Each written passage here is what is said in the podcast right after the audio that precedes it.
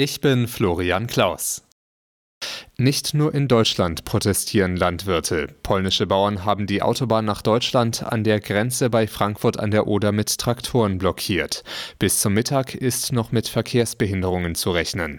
Die Agrarministerinnen und Minister der EU sprechen heute in Brüssel über die Proteste.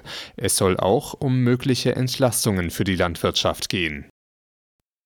In großen wie auch in kleinen Städten Deutschlands hat es am Wochenende wieder Demos gegen Rechtsextremismus gegeben. Alleine in Hamburg sprach die Polizei von mehr als 50.000 Teilnehmern. Dort trat auch die Band Deichkind auf, die skandierte Wir wollen keine Nazis und keine AfD. Auch in Dresden waren viele Menschen bei einer Kundgebung dabei. Laut Veranstalter waren es rund 20.000. Es ist einer der großen Kritikpunkte von Zugreisenden, die schlechten Pünktlichkeitswerte der Deutschen Bahn.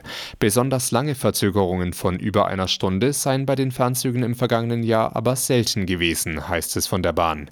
Demnach traten deutliche Verspätungen von über einer Stunde bei 2,4 Prozent der Halte auf.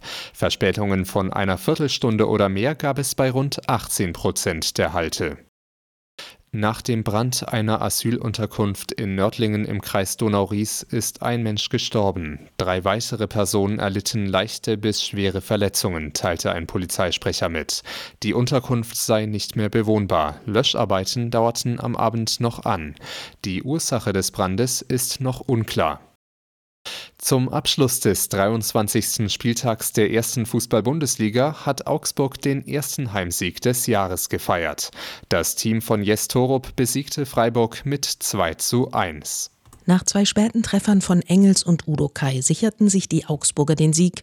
Torschütze Udo Kai bei der Zone. Und sobald wir das 1-1 haben, dann war ich äh, mir auch sehr sicher, dass wir das Spiel noch gewinnen. Damit klettert Augsburg in der Tabelle auf den 11. Rang und hat nun neun Punkte Abstand zum Relegationsplatz. Dortmund dagegen hat Punkte liegen gelassen. Der BVB verlor gegen Hoffenheim mit 2 zu 3. Frankfurt konnte seine Sieglosserie nicht beenden. Die Eintracht kam gegen Wolfsburg nur zu einem 2 zu 2 Unentschieden. Britt Hand, Sportredaktion.